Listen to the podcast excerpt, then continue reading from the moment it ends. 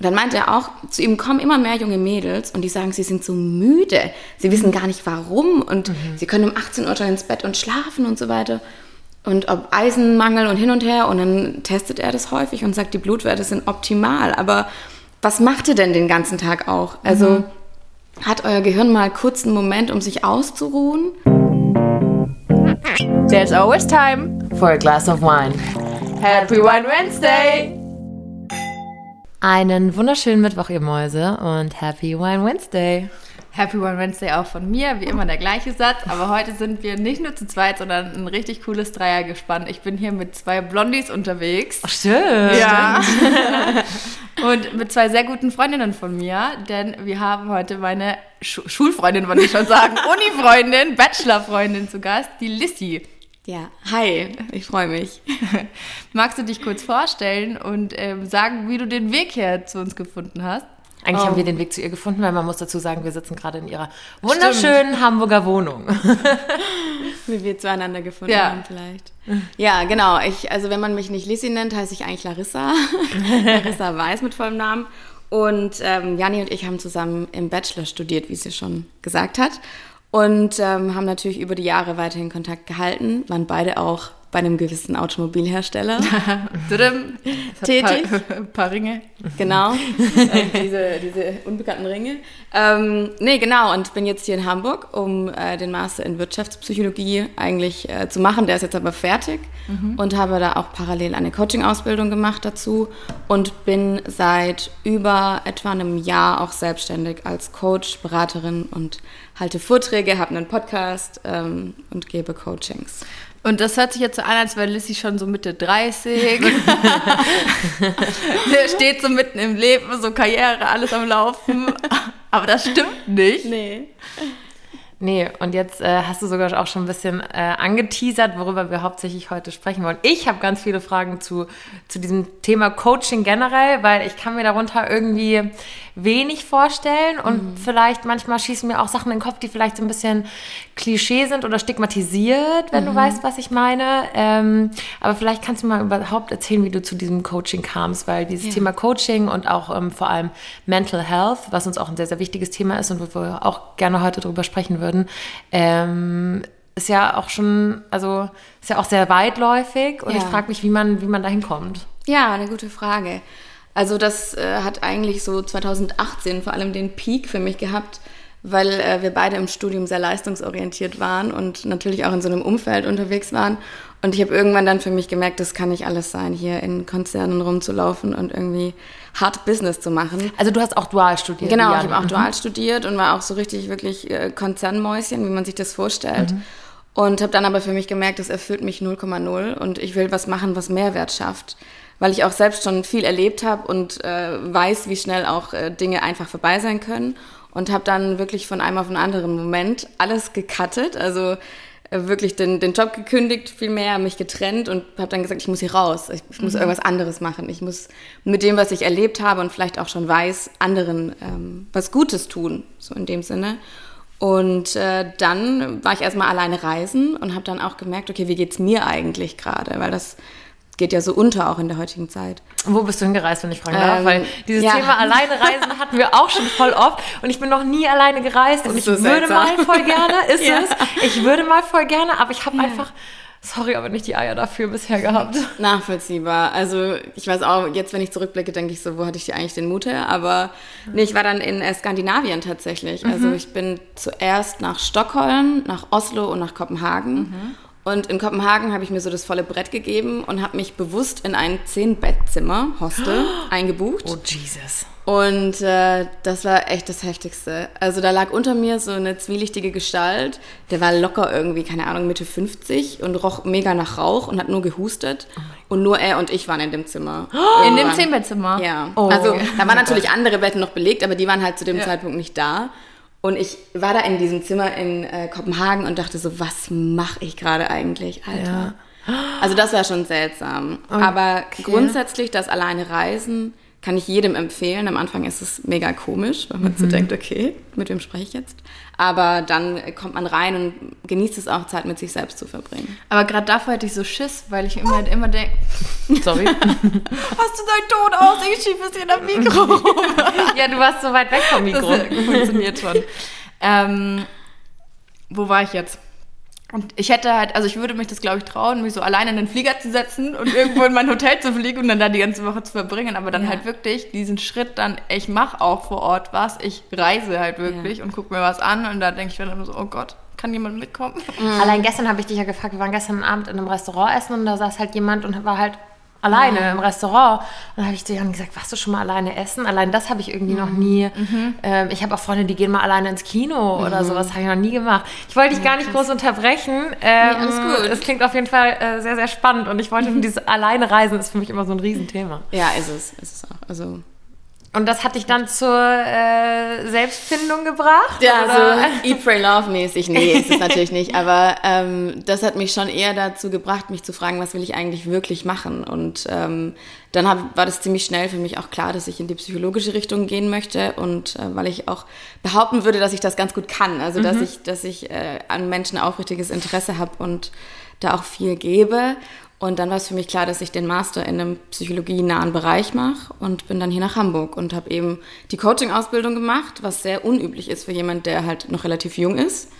Ähm, aber jetzt bin ich 26 und habe viele Klienten und Klientinnen und freue mich, dass ich da auch wirklich mit denen was bewegen kann. Also ist tatsächlich so, ja, weil vorhin sagtest du, dass du schon so viel gelernt und erlebt hattest und du dachtest, du musst damit irgendwas tun und irgendwie teilen. Und dann dachte ich auch so, krass, du bist ja auch noch sehr, sehr jung. Mhm.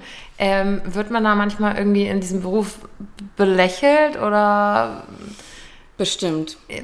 Also bestimmt. Gute Antwort. So, ganz sicher. Ja. Aber da, welchen Beruf wird man das nicht, wenn man ja. jung ist? Ne? Also, oh ja, wir wissen es wir wissen's ja. am allerbesten, glaube ich. Ja. Mit unserem Influencerinnen-Dasein. Ja, genau. Das wollte ich gerade sagen. Das ist ja bei euch nichts Neues. Klar wird man, aber es kommt letztlich immer darauf an, wie man selber sich und seine Arbeit findet.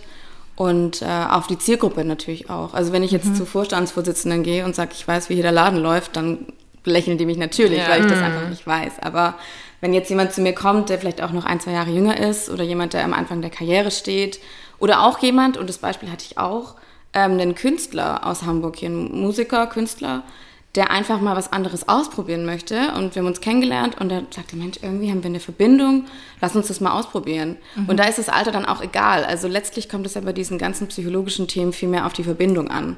Ja, und vor allem, ich finde auch, wie du sagst, dieses ganze Thema jüngere ähm, Menschen oder ja, jüngere Personen nehmen das in Anspruch. Ich merke das an mir selber. Ich bin jetzt auch erstmal zum Osteopathen gegangen und lasse mich da behandeln, weil vor allem dieses Thema mentale Gesundheit ähm, und das auch im Beruf und Alltag miteinander zu verbinden, gerade bei uns in dieser jüngeren Generation, also viel mehr Thema ist, als so wie ich das bei meinen Eltern kenne oder sowas. Bei denen ist es einfach, für die kennen die Begriffe, aber es ist jetzt nicht so das ist eher noch dieses, ich arbeite, äh, nee, ich lebe, um zu arbeiten mhm. und nicht dieses, ich arbeite, um zu leben, so umgekehrt. Also mhm. bei uns ist ja eher so, ja, wir gehen arbeiten und wir wollen einen erfüllten, erfüllten Beruf oder erfüllten Job haben, aber gleichzeitig auch was von, von unserem Leben halt noch. Und ja. mit dem Geld, das wir verdienen, finanzieren wir uns unser Leben und ich bin nicht auf der Welt nur, um mir den Arsch abzurackern, sozusagen. Wir sind definitiv, glaube ich, eine ganz, ganz andere Generation, die viel mehr darauf aufmerksam macht. Und ich weiß auch gar nicht genau, seit wann gibt es denn dieses Coaching? Mhm. Also so gab es das schon. Und generell auch jetzt nochmal, um vielleicht nochmal einen Schritt für mich zumindest zurückzugehen. Ja. Was ist überhaupt Coaching? Weil man hört es immer und ich weiß nie genau, was coacht man da? Coachst du, ähm, wie ich mich zu ernähren habe, wie ich zu denken habe, wie ich jetzt meine, wie ich, wie ich meinen beruflichen Weg einschlage oder gibt es auch verschiedene Coachings? Vielleicht mhm. kannst du da noch mal kurz was zu sagen, wie man das überhaupt definiert und ja. was das überhaupt ist. Ja, gute Frage. Also Coaching ist im Grunde eine Form der parteilichen Unterstützung, wenn man so, es ganz platt mal sagt, mhm. durch einen Coach der gut ausgebildet ist, bitte, bitte darauf achten, weil es gibt so viele Coaches, jeder darf sich Coach nennen. Und bitte immer darauf achten, dass die Leute zertifiziert sind. Das ist das Wichtigste. Mhm. So, das ist ganz, ganz wichtig. Wo macht man so eine Coaching-Ausbildung und wie lange dauert die? Also meine hat zwei Jahre gedauert, das ist eigentlich auch mit ein Qualitätsmerkmal, weil es Mhm. gibt auch Coaching-Ausbildungen, die dauern irgendwie eine Woche und dann sagt man, hi, ich bin Life-Coach. Das ist natürlich Bullshit. Das Also, ist ja Ja. auch das, woher diese, diese negative Behaftung von Ja. diesem Coaching-Begriff auch ein Ja. bisschen kommt, weil, wie du sagst, jeder kann sich hier diesen Stempel so aufdrücken, aber was dann dahinter steckt, ist halt immer die Da Frage. kann ich gleich auch noch mal kurz was Ja. zu erzählen, aber erstmal. Ja, vielleicht also, dass auch ähm, die Hörerschaft das einordnen kann. Das ist im Grunde alle Themen, aber jetzt nicht sowas wie Ernährung oder sowas. Das würde ich jetzt nicht coachen, Ja, ja. weil da bin ich kein Profi drin, aber eher so Lebensthemen. Also ähm, wenn man an sich arbeiten will, wenn man Prüfungsangst hat, wenn man nicht weiß, was ist der nächste Schritt in meiner Karriere, wenn man familiäre Probleme hat, wenn man sagt, dieses ganze Social Media erdrückt mich und ich kriege da Angst davor und das, das macht mich irgendwie traurig und fertig, dann kann man sich erstmal einen Coach nehmen, um daran zu arbeiten. Und was beim Coaching so das Besondere ist, man guckt eher auf die Lösung als auf das Problem. Also in dem Coaching, das ich mache. Ich würde jetzt nicht sagen, lass uns in deine Kindheit gehen und gucken, warum dich das so platt macht. Also ich biete das an, weil ich auch psychologisch ausgebildet bin. Aber hauptsächlich geht es wirklich darum, vielleicht ein Beispiel, wenn jemand jetzt kommt und sagt, ähm, ich habe hier ein riesengroßes Pro äh, Beziehungsproblem dann sage ich, okay, möchtest du gucken, wo es herkommt oder sollen wir schauen, wie du besser damit umgehen kannst? So. Oder Selbstwert ist ein großes Problem bei ganz vielen. Und für all diese Themen, jetzt ganz kurz gesagt, ist Coaching sehr, sehr hilfreich und gut. Und ich glaube, es ist auch wichtig zu wissen, dass es ähm, als Person, die merkt, hey, ich habe vielleicht da und da ein bisschen Probleme und ich würde mir gern helfen lassen, es überhaupt nicht schlimm ist, das zu tun. Ähm, und da muss man sich nicht dafür schämen oder sowas, sondern es ist vielleicht gerade clever, sich da noch einen neuen Ansprechpartner zu suchen, wenn man merkt, irgendwie man kommt alleine nicht weiter oder man kommt durch Freunde und Familie nicht weiter. Ja, ein Gedanke dazu, in USA ist es sogar schon so weit, dass das so ein Lifestyle-Ding ist. Also jeder, der irgendwie was von sich hält, hat einen Coach. Ja? Das ist so ein Lifestyle-Ding und das wird hier auch kommen, ganz, ganz sicher. Das Ja. ist, Ich kann mir äh, das auch gut vorstellen. Ähm, wo, du hast es gerade schon mal angeschnitten mit diesem in die Kindheit zurückgehen. Ist das für dich der Unterschied zwischen einem Psychologen oder einer Psychologin und einem Coach? Also dieses, wo, wo genau ist der Unterschied? Also die Grenzen sind fließend, das muss man auf jeden Fall auch sagen. Und wenn man psychologisch ausgebildet ist, also wenn der Coach auch eine psychologische Ausbildung hat, dann kann es durchaus sein, dass Coach und Therapie sich vermischen, also dass man auch therapeutische Maßnahmen anwendet. Aber wenn jetzt jemand wirklich nur eine Coaching-Ausbildung hat, dann bleibt man auch auf einer etwas oberen Ebene, sage ich mal. Man geht es nicht mega, mega tief, sondern man guckt, okay, ähm, mit verschiedenen Tools und Werkzeugen, wie kann man der Person jetzt weiterhelfen, ohne da wirklich jetzt zu tief in die Kindheit zu gehen oder ja. Weißt du, was ich mich gerade gefragt habe? Komm, kannst du, also das würde so, jetzt ohne, ohne das irgendwie werden zu meinen oder sowas, aber kannst du das auch alles für dich umsetzen? Weißt du, wie ich meine? Ich stelle mir nämlich gerade in meinem Kopf vor, dass dein Leben ja perfekt sein muss. Ach so, also, ja. Oder, oder dein, Nee. dein inneres, ja.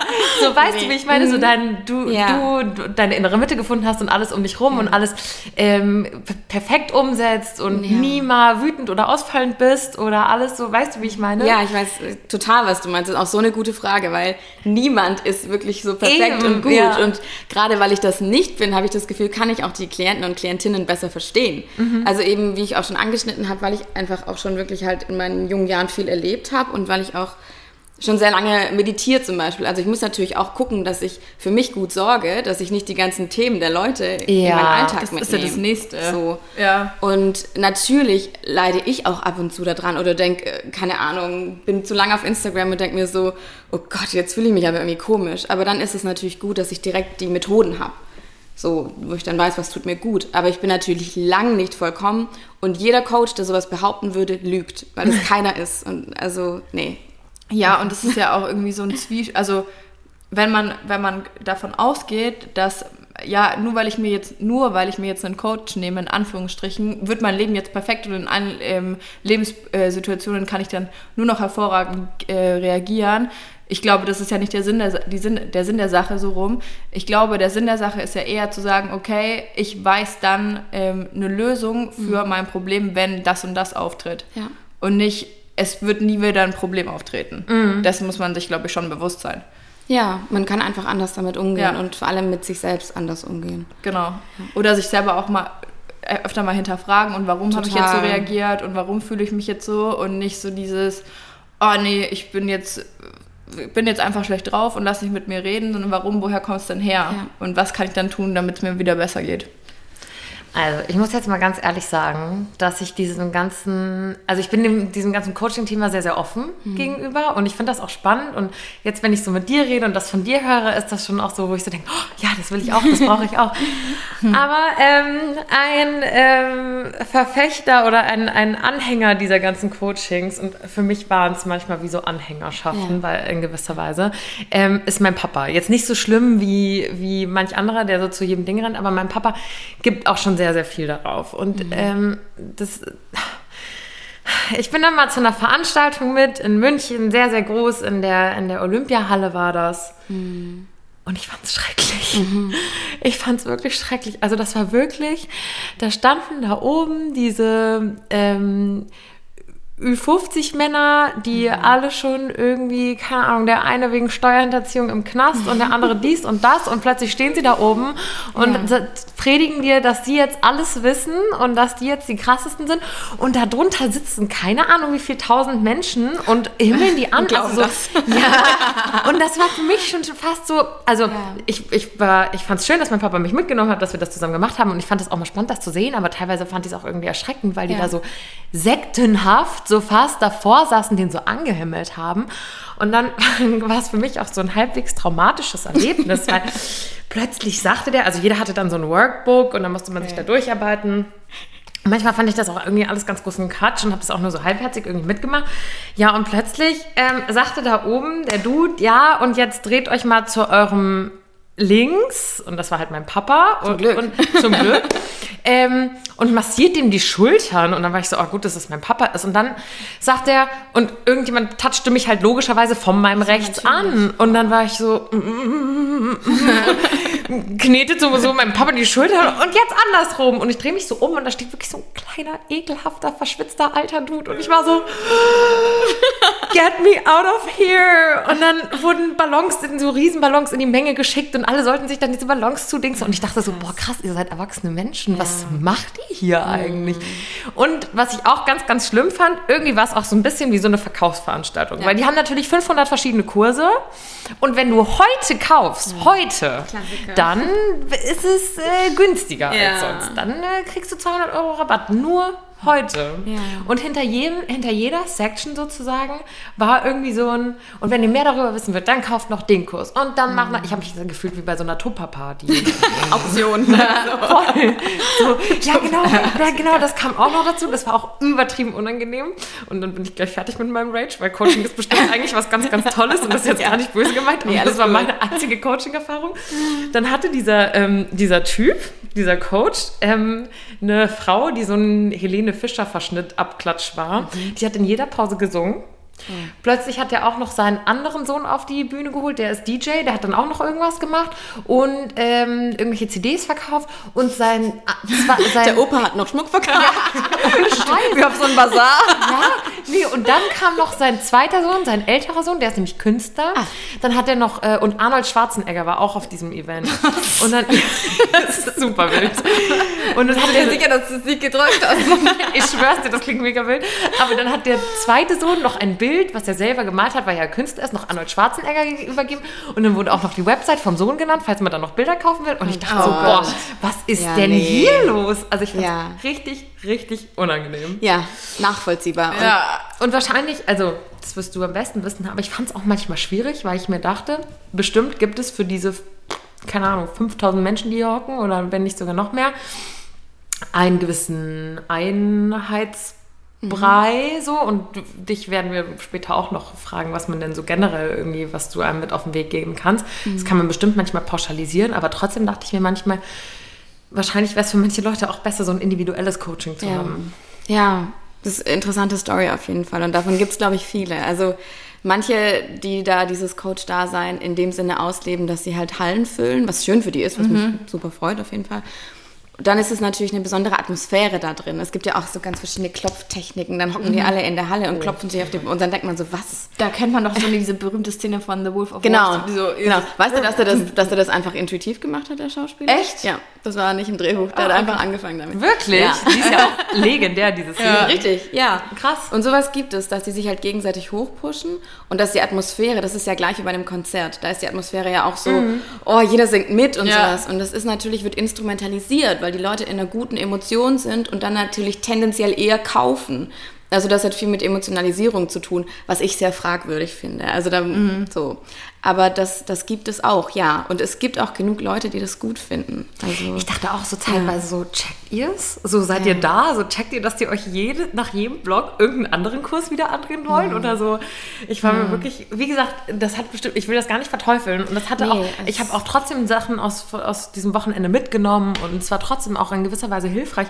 Aber jeden, immer wenn ich gerade dachte, ich könnte mich drauf einlassen und das macht Sinn, was ihr sagt und ich höre ihm gerade gerne zu. Wollte er dir was anderes andrehen? Oder hat sein Sohn und Bilder auf die Bühne geholt? Oder seine Frau hat gesungen? oder Arnie. oder Jani da? Oder, oder Helene Fischer. Wer weiß. Für Arme. Nee, wie du sagst, ich glaube, individuell ist das immer besser. Also ich habe, ich mache auch keine großen Veranstaltungen. Ich äh, gebe höchstens mal eine Keynote oder sowas, aber individuell ist das schon besser. Also, dass man zu zweit arbeitet oder vielleicht auch zu dritt ähm, und nicht unbedingt jetzt Hallen füllt und die Leute instrumentalisiert. Also Ja. das ist nicht cool. Wie kommst du an deine Klienten und Klientinnen? Gute Frage. Tatsächlich habe ich, ähm, der Podcast hat ja begonnen eigentlich mit so einer Idee, ja, ich möchte jetzt hier Stimmt, das muss man ja dazu sprechen. sagen. Ja, Ja, da das haben wir eigentlich- gar nicht erwähnt. Stimmt, das Erzähl ich mal auch, kurz. vergesse ich auch immer. Also erzähle ich eigentlich auch nie. Ähm, als, wann war ich in Ingolstadt? Wann war das denn, Janni? Ähm, das war 2018, ja. Genau, da hatte ich die Schnapsidee, dass ich gerne einen Podcast gründen möchte über äh, Achtsamkeit und aber auch einfach über positives Mindset und dachte, ja, ich habe hier ein Mikro und los geht's. Und dann hatte ich tatsächlich auch Gäste wie zum Beispiel äh, Sammy Deluxe oder Marcel Janssen oder auch die wunderbare äh, Sophia Sakiridou ähm, im Podcast und habe mit denen dann gesprochen und dachte, ach ja, der heißt übrigens Generation Mind und das Unternehmen heißt auch- Verlinken euch den in den Yes. Show Notes. Schaut gerne mal vorbei. Ähm, und dann, daraus hat sich dann eben sozusagen auch auf dem Instagram-Profil das so gewandelt, dass ich auch das Coaching mit beworben habe. Oder zumindest gesagt habe, so hin und her. Und am Anfang war das natürlich viel über Mundpropaganda, dass man gesagt hat, hey, die Larissa macht jetzt eine Coaching-Ausbildung und so auch über Kolleginnen und Kollegen dann gesagt, hier ist eine, die macht das ganz okay, geht mal zu ihr. Dann aber auch über Instagram tatsächlich und ähm, über die Vorträge, die ich halte in Unternehmen auch. So. Und wie war das jetzt? Äh, Hast du da jetzt gemerkt wegen Corona, dass du irgendwie dann einen Rückgang hattest oder dass es mehr wurde? Ähm, Mhm. Ich meine, klar, man kann ja die, ähm, wie heißt es, Sitzungen dann einfach Ja, oder Sitzung, Sitzungen ja. einfach über Zoom abhalten, aber jetzt in den letzten Jahren, das muss doch extrem angestiegen sein, oder? Ja, enorm. Das ist, also es ist richtig angestiegen. Ich habe über Corona nur virtuell gecoacht. Das ist gut, weil ich in ganz Deutschland sozusagen dann. Ich habe äh, mich das gerade eben auch schon gefragt. So, je mehr wir reden, bin ich so, Ja. oh, ich will auch mal, Ja. ich will auch mal bei ihr gecoacht werden. Gerne. Ich habe, glaube noch einen Platz sogar. Mal gucken. Ja, ähm, äh, genau. Das, das findet jetzt alles virtuell statt. Und man muss aber sagen, dass es durch Corona nochmal deutlich zugenommen hat. Also, dass auch die Probleme anderer geworden sind. Und dass ich auch wirklich jeden nur ermunt ermuntern kann, ermutigen und ermuntern, beides, ähm, sich Hilfe zu suchen. Und zwar, es gibt ja nicht nur Hilfe, wenn es einem richtig schlecht geht. So, man kann ja auch präventiv handeln, also Ja. vorbeugend. Und es gibt im Übrigen auch Erfolgscoaching. Also man kann auch einfach, wenn alles gut läuft, zu einem Coach gehen und sagen, Mensch, ich möchte es weiter so haben. Dann kann man daran auch arbeiten. So. Ja. Aber um auf deine Frage zurückzukommen, man sieht das ja auch in der Statistik so, ähm, die psychischen Krankheiten sind Grund zwei für Arbeitsausfalltage in Deutschland. Also nach irgendwie, ich glaube, Wirbelsäulenerkrankung ist das halt schon echt eine Aussage. Ja, das stimmt. Das ist heftig. Das und das ist- wird irgendwie noch so unter den Teppich gekehrt. Also ich finde es gut, dass es so in den letzten Jahren irgendwie da so eine Welle aufgeschwappt ist irgendwie, dass so ein bisschen darauf aufmerksam gemacht wird, aber auch so dieses ganze Achtsamkeitsthema und wie gehe ich mit mir selber um und so, finde ich ja persönlich auch sehr interessant, aber dass das immer noch auch in der Politik einfach keine Rolle spielt oder kaum eine Rolle spielt. Ich habe letztens, ähm, ich weiß gar nicht bei wem, auf Instagram so einen Vergleich gesehen, welche Partei ähm, in welchem ähm, Mental Health Bereich da irgendwie Unterstützung fordern möchte oder, oder Unterstützung fordert und da was tun möchte dann in der Regierung. Ich glaube wirklich, die Grünen waren die einzigen, mhm. die da in allen Punkten irgendwie was machen wollten. Ebenso wie die FDP war noch vorne mit dabei oder, und die SPD, aber so CSU, CDU kannst du einfach in die Tonne kloppen und so. Ja. Also es ist echt krass. Und so komisch, ne? Dass man immer so, man will einen Gips sehen, man ja. will irgendwie einen Husten hören, man will irgendwie, ja. man braucht irgendwas Greifbares. Und ähm, ich habe selber auch ähm, jetzt mich viel irgendwie mit dem Thema beschäftigt, weil eben eine Freundin auch erkrankt ist. Ähm, und für mich das auch immer irgendwie schwierig mhm. war zu begreifen, weil ich eben weiß, sie ist krank. Ähm, ja. Und man das aber nicht, wenn man selber nicht unbedingt betroffen ist, versteht ja. man es nicht so ganz. Ja, und häufig ist sogar auch das Umfeld, was auch ganz viel mitleidet, wo man, mhm. also sieht man im ersten Moment nicht, aber mhm. vor allem für das Umfeld ist es auch ganz schwierig, wenn man da jemand hat, der vielleicht irgendwie Depression hat oder ja. eine bipolare Störung oder irgendwas anderes. Mhm. Dann weiß man natürlich nicht, man geht jetzt nicht hin, bringt der Person einen Tee und eine Hühnersuppe und dann ist okay ja. so sondern man will helfen und sagt, hey, guck mal, was du alles gut hast oder sowas. Oder was, was heute alles, draußen scheint die Sonne und so. Das bringt aber der Person nichts. Mhm. Also wenn jemand, ich nehme jetzt das Beispiel Depression hat, ähm, dann geht man hin und meint es nur gut und mhm. sagt, es wird alles wieder besser werden und so. Das bringt der Person aber nichts. Mhm. Was der Person wirklich was bringt, und das ist auch vielleicht wichtig mitzugeben, mhm. ist zu sagen, das muss gerade fürchterlich für dich sein. Und ich, ich sehe, dass du leidest und es ist so schlimm. Also, dass man den Schmerz und das, was da ist, anerkennt und sagt, ich kann dir, also ich weiß nicht, was ich machen soll, aber kann ich jetzt in dem Moment was für dich tun? Und wenn nicht, dann bin ich einfach mit dir in dem Schmerz. Dann müssen wir da jetzt nicht raus oder müssen wir jetzt nicht sagen, lass uns irgendwas machen, dass es dir besser geht, sondern einfach sagen, das ist jetzt gerade richtig scheiße, aber ich bin mit dir in diesem Leid. Mhm. So. Das, ähm, das ist etwas, was erstmal hilft, glaube ich, weil man dann auch mal anerkennt, dass es jemandem schlecht geht. Also wie wenn der Arzt sagt, oh Mensch, ihr Bein ist ja wirklich gebrochen. Mhm. Und man nicht nur das Gefühl hat, irgendwie, irgendwas passt da nicht, ja, irgendwas sondern dass man sagt, okay, Mensch, das, äh, das scheint schon schlimm gerade für dich zu sein. Und das mhm. ist so. Ähm, und das ist auch überhaupt nicht, also es ist, es ist eine ganz normale Situation, wenn es einem mental nicht gut geht. Das ist nichts Verrücktes und nichts Außerirdisches und jeder von uns hat es. In ja, unterschiedlichen Intensitäten einfach. Voll und jeder hat mal diese Tage, wo du einfach schon morgens aufstehst und dir denkst, nee, heute, heute ist echt nicht gut, heute, ja. pa heute passt gar nicht. Also ich würde am liebsten nur im Bett bleiben, ich kann heute einfach nicht. Und ich finde, man sollte sich viel mehr das Recht dann einräumen und auch zu sagen, nee, dann kann ich heute nicht. Ja. Dann ist es heute halt einfach nicht. Mhm. Ich habe es letztens erst wieder bei meiner Schwester erlebt, die hat so oft Mandelentzündung. Mhm. Warum sie sich die Mandel nicht rausnehmen lässt, das steht auf einem ganz anderen Blatt, aber sie hat es in regelmäßigen ich Abständen. Das auch schon voll aufmachen. und äh, sie hat höllische Schmerzen immer. Also sie sitzt da wirklich wie so ein Häufchen Elend und kann ähm, und sagt dann immer die, so ja, ich sehe ja nicht krank aus, ich sehe ja nicht krank aus, mhm. weil man sieht es ja nicht gleich, dass sie krank ist. Man hört es nur, wenn sie halt versucht zu sprechen ähm, und kann halt nichts zu sich nehmen oder sowas. Aber ähm, ich habe mich jetzt nur eine Woche krank schreiben lassen, dabei kriegt sie für zehn Tage Antibiotika verschrieben. Oh. Aber ich gehe am Montag wieder ins Büro, weil ich habe erst angefangen zu arbeiten. Ich kann ja. da jetzt nicht krank sein. Ich so, warum kannst du jetzt nicht krank sein? Du kannst doch da jetzt nichts dafür. Ja, aber trotzdem, das ist doch blöd mhm. und keine Ahnung. So, nee, das ist nicht blöd, wenn du krank bist, bist du krank ja. und dann bleibst du zu Hause. Ja. Und manchmal ist es auch besser, einfach noch einen Tag länger zu Hause zu bleiben, ähm, um das auszukurieren und sich um sich selber zu kümmern und nicht dann irgendwie für irgendeinen Arbeitgeber, wo man nur so ein kleines Fähnchen im Wind und ist. Ersetzbar. Und ersetzbar. Mhm. Ähm, da wieder hinzurennen und seine Gesundheit irgendwie aufs Spiel zu setzen. Ja. Ähm, weil du für dich selber bist du ja nicht, nicht ersetzbar. Also du hast du den einen Körper und auch mhm. nur das eine Leben. Aber die werden es noch einen Tag länger ohne sie aushalten.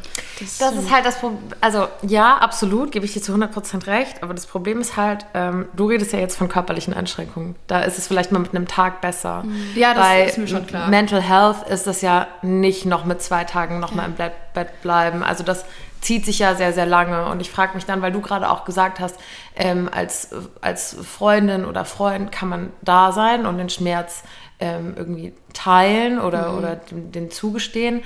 Aber wie geht es dann weiter? Weil ja. irgendwann willst du ja, muss man sich in gewisser Weise ja auch selber abgrenzen ja. und kann ja nicht immer den Schmerz anderer auch mitnehmen. Also was tun, wenn jemand im Freundeskreis betroffen ist, mhm. auf lange Sicht, oder wenn man selber betroffen ist?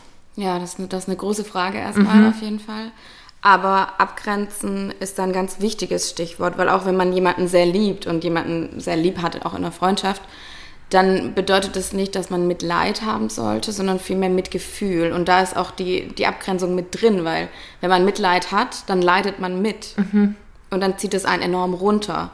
Und wenn man Mitgefühl hat, dann sagt man, hey, ich gebe dir jetzt ein bisschen, also so, ich erkenne deinen Schmerz an und ich habe jetzt Mitgefühl mit dir. Aber ich leide nicht mit dir mit. Also ich gehe nicht mit so rein in den Schmerz. Mhm. Und das ist ein großer Unterschied. Das klingt jetzt sehr theoretisch erstmal, aber da wirklich für sich zu gucken, auch immer wieder zu sagen, das ist dein Schmerz und nicht meiner. So schlimm mhm. das auch ist. Aber wirklich auch zu gucken, okay, vielleicht kann ich jetzt nicht jeden Tag zu der Person. Oder auch ganz klar kommunizieren dieser Person, es ist gerade schwer für mich, ich weiß nicht, wie ich, ich damit umgehen soll. Mhm. Also das darf man sagen. Man, das Wichtigste ist, dass man da ganz ehrlich ist, wenn man jetzt Freund ist oder im Umfeld ist und dass man selbst auch sich gerne Hilfe suchen kann. Also das ist ein Grund genug zu sagen, ich habe im Umfeld jemanden, der erkrankt ist und ich weiß nicht, wie ich damit umgehen soll. Mhm. Wirklich nach jemandem zu, zu gucken, die eigene Psychohygiene aufrechtzuerhalten, weil man kommt da ganz schnell mit rein und dann ist keinem geholfen. Das ist halt wirklich so der Punkt. Ähm, dann würde ich immer sagen, Unterstützung holen. Ich weiß nicht, wie es bei der Freundin jetzt ist, ob die da irgendwie Betreuung hat. Oder? Sie gibt es nicht mehr. Ah, okay. Das tut mir sehr leid. Ja, das ist ähm, natürlich dann nochmal schlimmer. Ja. So. Und klar, dann ist es für dich auch schlimm. Ja. Dann ist es nochmal was ganz anderes. Ja. So. Wenn man sich dann eben immer denkt, was wäre gewesen, wenn, ja. was hätte ich noch machen können? Ja, ja, das, das ist nachvollziehbar und gleichzeitig ist es nie deine Aufgabe, auch ja. wenn du Freundin bist und auch nicht deine Verantwortung. Ja. Das muss man, das muss man sich auch sagen.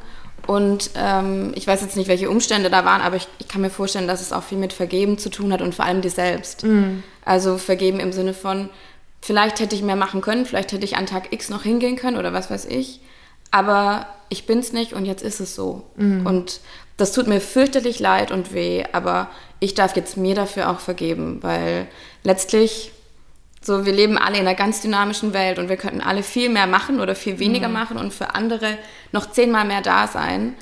Aber die Dinge sind dann auch einfach, wie sie sind und manchmal ist es ganz hart. Mhm. Und deshalb ist es so wichtig, dass man vor allem mit sich selbst auch Mitgefühl hat mhm. und zu sich selbst auch sagt, boah, vielleicht habe ich da jetzt auch versagt und vielleicht hätte ich jetzt nicht das oder das noch sagen sollen, aber ich habe es gesagt und es ist jetzt so und es tut mir leid, aber ich vergebe mir dafür mhm. und ähm, ich hoffe, dass das das jetzt beantwortet. Ich habe das Gefühl, ich bin so vom, vom Hundertsten ins Tausendste gekommen. Da gibt es ganz, ganz viel. Aber ich sage auch immer wirklich Hilfe suchen, mit Freunden sprechen, spazieren. Und wenn man merkt, das reicht nicht, dann ist es auch okay, rauszugehen, sich einen Coach oder einen Therapeuten zu nehmen. Ich hatte neulich auch die Situation, ähm, dass ich mit einer sehr guten Freundin von mir in die psychiatrische Ambulanz, in die Notaufnahme mhm. gefahren bin. Mhm. Und ich würde schon sagen, ich kann viel abfangen, auch durch meine Ausbildung. Aber ich habe auch gemerkt, und sie hat es auch gemerkt, dass, ich diese, dass wir die Situation gerade nicht mehr halten können zu zweit. Also, mhm. dass es ihr wirklich sehr schlecht ging. Und dann habe ich gesagt, pass auf, wir, wir fahren da jetzt mal hin und auf dem Weg dahin kannst du dir überlegen, ob du reingehen möchtest und ob ich mit soll. Mhm. Und ich glaube, das hat viel Druck rausgenommen, weil als wir dann da waren, war das immer noch ganz offen, ob sie reingeht. Also immer noch, so werden auch gehen können. Mhm. Aber sie hat sich dann auch entschieden, reinzugehen und einfach sich durchchecken zu lassen. Und ähm, wenn man mal eine Diagnose hat oder auch keine, dann ist das schon ganz hilfreich. Mhm. So, und ein letzter Gedanke noch zu dem Körperlichen. Ähm, häufig ist äh, die Psychosomatik ist ja auch, wenn man zum Beispiel häufig Kopfweh hat oder wenn es mhm. einem im Nacken sitzt ja. oder der Magen flau ist, dann kann das auch viel damit zu tun haben, dass man überarbeitet ist oder dass man andere Themen hat. Ähm, ich hatte so. das tatsächlich ähm, letzten Montag erst bei, meinem, äh, bei meiner Osteopathie-Sitzung, würde ich es auch was mhm. beschreiben. Mhm. ich habe seit, seit Wochen und Monaten so ganz, ganz starke Probleme mit meinem Bauch. Also so ah, diese, erzählt, ja, ja bis vorm Urlaub war es so, dass ich starke Bauchschmerzen hatte und wie so einen riesigen Blähbauch, ähm, der aber dazu noch wehgetan hat. Und ich habe wirklich, ich habe zwei Bissen gegessen und sofort hatte ich Bauchschmerzen, obwohl das Essen noch gar nicht irgendwie in meinem äh, so richtig angekommen war. Also es hat irgendwie gar nicht so zusammengepasst. Und dann habe ich jetzt erst überlegt, soll ich mich auf Nahrungsunverträglichkeiten ähm, irgendwie testen lassen und so. Und dann sind wir in Urlaub gefahren und ich war fünf Tage im Urlaub und es war zack weg. Es war sofort weg. Ja. Und wir sind nach Hause gekommen und es ist einfach, einfach es war weg. Ab und zu habe ich es noch, aber das kann halt wirklich sein, dass ich dann irgendwas esse, was ich nicht vertrage. ähm, gibt so, soll es geben. Aber es ist halt auf jeden Fall komplett ohne Schmerzen, gar keine ja. Schmerzen mehr. Und ähm, habe das halt auch meinem Osteopathen erzählt und er so, ja, äh, Bauch, ähm, Darm und Gehirn, mhm. das hängt sich hängt so komplett zusammen. Ja. Und äh, das, ja, ist die linke Seite schlimmer? Ich so, ja, warum? Ähm, ja, das merkt man da schon extrem. Und ich so, ja, ich habe auch eine Zyste am linken Eierstock und so. Also es ist mhm. echt, äh, was, das, was die Psyche ja. auf den Körper auswirken kann, ist echt enorm. Ja, absolut. Also da habe ich auch ganz verschiedene Fälle auch schon durch das Coaching begleiten dürfen und auch wenn sich etwas löst. Mhm. Nur wenn man drüber spricht. Mhm. das ist ja so, das kann man sich ja gar nicht vorstellen. Aber vielleicht auch nochmal ähm, generell dazu, dass es so nachvollziehbar ist, dass unser Körper sich heute den Weg sucht, weil unser Geist nicht mehr so richtig ernst genommen wird. Ja, ne? das, krass, ist ja, ne? das ist ja so nachvollziehbar, weil früher, da haben die Leute gearbeitet, dann sind die heim, dann haben die gegessen, dann haben die geschlafen und so weiter. Vielleicht noch telefoniert oder so. Und mit der technologischen Entwicklung ist alles wahnsinnig schnell verfügbar. Wir haben, glaube ich, pro Tag, ich habe neulich irgendwie gelesen, 30.000 ähm, Nachrichten, also wo auch sowas wie zum Beispiel eine Werbung am, am Straßenrand gilt mhm. da als mhm. Nachricht oder als Reiz, die tagsüber auf uns einprasseln und das ist noch ohne Handy. Mhm. So, und wenn man dann noch am Handy ist, dann ist es natürlich noch viel, viel mehr Reize für unser Gehirn. Ja. Und unser Gehirn ist natürlich klug, das kommt da schon mit, das denkt dann, okay, aber es ist natürlich viel früher auch müde. Ja. Und ich war bei meinem Arzt neulich und wir haben einfach, also so ein Check-up und wir haben einfach so gesprochen. Und dann meinte er auch, zu ihm kommen immer mehr junge Mädels und die sagen, sie sind so müde. Sie wissen gar nicht warum und mhm. sie können um 18 Uhr schon ins Bett und schlafen und so weiter. Und ob Eisenmangel und hin und her. Und dann testet er das häufig und sagt, die Blutwerte sind optimal. Aber was macht ihr denn den ganzen Tag auch? Also mhm. hat euer Gehirn mal kurz einen Moment, um sich auszuruhen? So. Und da mache ich immer bei meinen Vorträgen so ein kleines Quiz, das mache ich mit euch, geht ganz schnell. ähm, was glaubt ihr, wie viele Gedanken wir pro Tag haben? So. Fünf Millionen. Mhm. Nee, ich glaube, das ist zu viel. Ich war jetzt einfach das Ich hätte vielleicht 25, nee, 25.000? Nee. Also es gibt verschiedene Studien zwischen 60 und 80.000 okay. pro Tag. 5 Millionen, Digga. Ja, das war schon bei Janni also, so. Gedanke, Jannis, Gedanke. Jannis Mehr als Minuten. Jannis Gehirn funktioniert ein bisschen anders. Okay, okay, dann wie viel, wie viel Prozent von diesen 5 Millionen meinetwegen, wie viel Prozent von diesen, sagen wir mal, 60.000 haben wir schon mal gedacht? Was glaubt ihr, wie viel Prozent? Schon davon? mal. Genau, also wiederkehrende Gedanken so, wie, ah, ich muss noch zum Bäcker, ah, shit, ich muss doch noch zum Bäcker, also... Ach so, die sich am Tag wiederholen, meinst du? Oder die genau. wir irgendwann im Leben schon mal gedacht haben? Ja, die, die halt in kurzer Vergangenheit sich einfach wiederholen. So. Wie viel Prozent? Wie viel Prozent davon, genau? Ich sag 10. Ich sag 65. Über 80 Prozent ja. wurde rausgefunden. die ist schlecht über. Ich wollte sogar erst noch mehr sagen. Ja, aber, aber wenn man sich das mal überlegt, so, wir denken am Tag irgendwie 80.000 Gedanken ja. und fast alle davon, also mehr als 80 Prozent, haben wir schon mal gedacht. Und jetzt kommt noch die letzte Frage. Was glaubt ihr, wie viele von diesen 80.000 Gedanken tendenziell eher negativ sind? Also eher so, dass man grübelt darüber und eher so, ah. Bestimmt viele.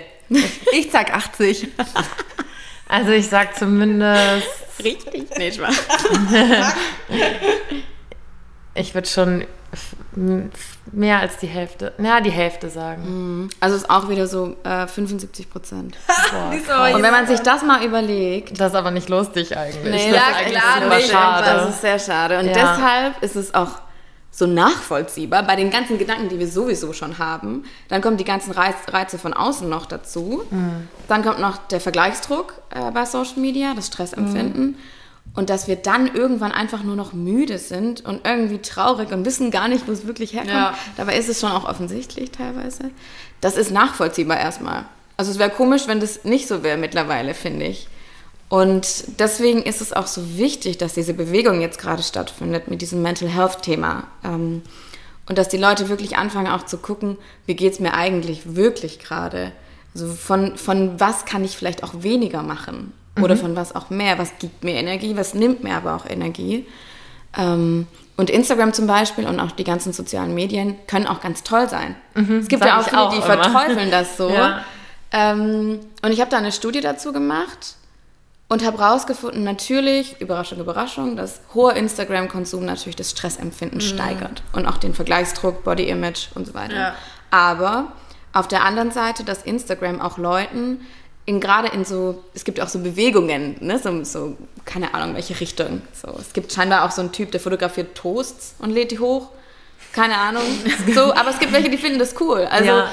Oder kennt ihr zum Beispiel Dude with a Sign? Ja, ja ich der liebe immer in New York steht und ja. ein Schild hochhält. Joe Biden hat mit dem Bild gemacht. Echt? stimmt, stimmt, ja. Genau sowas. Oder auch jemand, keine Ahnung, wenn man eine Leidenschaft für irgendwas hat, dann ist es natürlich auch richtig gut, um sich auszutauschen. Ich glaube, die Leute lassen sich von euch beiden auch inspirieren. So. Oder von dir jetzt im Podcast. Oder von mir, das wäre natürlich auch schön. Aber es hat natürlich auch positive Seiten. Ja. So, das will ich auch überhaupt nicht so. Man, man muss nur einfach gucken, in welcher Intensität, wie oft hänge ich da äh, drauf ab oder mit wem vergleiche ich mich, wem folge ich vielleicht auch. Ja, und was würdest du sagen? Also natürlich sind wir jetzt auch mit ähm, Smartphone groß geworden oder mit dem Handy groß geworden eher. Ähm, und sind natürlich die Generation Handy und Smartphone und immer da, dabei und nie ohne Handy aus dem Haus. Aber wie krass ist es bitte bei jetzt Leuten, die jetzt erst irgendwie, keine Ahnung, sieben, acht, neun Jahre alt ja. sind, die in die Jugend kommen, die natürlich das Handy als selbstverständlich erachten, weil es gab es halt schon immer. iPad kennen sie, ähm, komplett vernetzt und alles digital. Wie bringt man solchen Kindern bei oder solchen Leuten bei, ey, da gibt es eigentlich noch eine Welt außerhalb? Mhm. Oder welche Schritte muss man da einleiten, dass die irgendwie eben nicht in diesen Strudel reingeraten ja. und nicht nur vor TikTok hängen oder vor Instagram hängen und irgendwelche Mädels mit perfekten Gesichtern sehen oder irgendwelche Kerle mit dem Sixpack und das ist halt auch, dass das nicht, nicht die Normalität ist. Ja, große Frage, große Aufgabe. Ich meine, wir haben das ja alle mitbekommen, als Instagram und Facebook down äh, war. Das war und, herrlich. Ähm, davor ist ja auch durch die Presse gegangen, dass Facebook eine Studie durchgeführt hat, wo ganz klar rauskam, dass Instagram ja, diesen jungen Mädels und Jungs sehr schadet, aber das nicht veröffentlicht haben. Also ja. es ist Fakt, so das weiß ja. man. Ähm, und ich habe mit einer Freundin auch darüber gesprochen, die auch schwanger ist und bald ein Kind bekommt dass es zwei Seiten gibt. Also zum einen entwickelt sich dieser Bereich im Gehirn äh, für dieses logische Denken viel schneller bei den kleinen Kindern, die viel am Handy sind, weil mhm. die natürlich viel so. Aber auf der anderen Seite ist genau das, was du ansprichst, das große Problem unserer Zeit, dass sich Parallelwelten auftun und man die Scheinwelt für die Realität hält und sich mhm. dann wundert, wenn man in den Spiegel guckt, warum die Nase doch nicht so schmal ist. Mhm. Ähm, und dann verschiebt sich natürlich auch die Selbstwahrnehmung und das ist ein großes Problem. Das, wenn ich es wüsste, dann wäre ich vermutlich sehr reich, ja. wenn ich wüsste, was man da tun kann. Aber ich versuche jeden Tag in irgendeine Richtung zu wirken, dass es.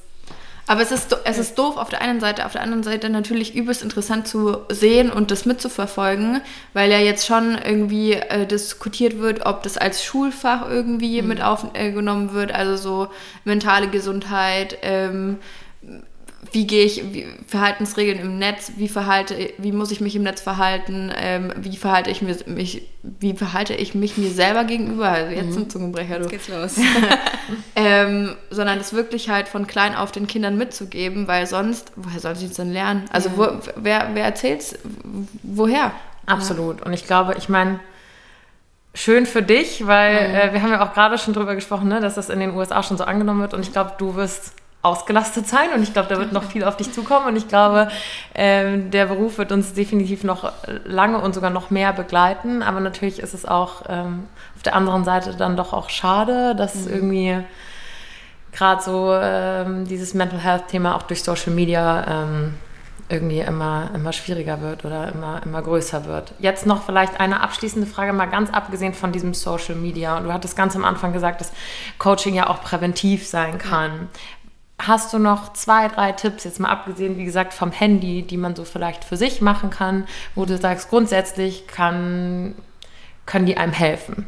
Ja, das ist auf zwei, drei Tipps zu reduzieren gar nicht so einfach. das glaube ich. Aber ähm, Also ich glaube, jeder, jeder Moment in Stille, ob das jetzt eine Minute ist oder zwei, wo man mal kurz einen Check-in macht, so nenne ich das immer, ähm, mal kurz vielleicht die Augen zu, kurz überlegt, okay, wie geht's mir, kurz dreimal atmen, den Körper wieder mit Sauerstoff versorgen und dann, wenn man das in seinen Tag einbaut, mehrmals am Tag, dann sind es so Mini-Pausen und dann ist man auch nicht so schnell erschöpft, weil mhm. der, das Gehirn immer mal wieder kurz eine Pause bekommt. Mhm. Also Tipp Nummer eins, ähm, so drei tiefe Atemzüge und mal kurz gucken, wie geht's mir gerade eigentlich. Mhm.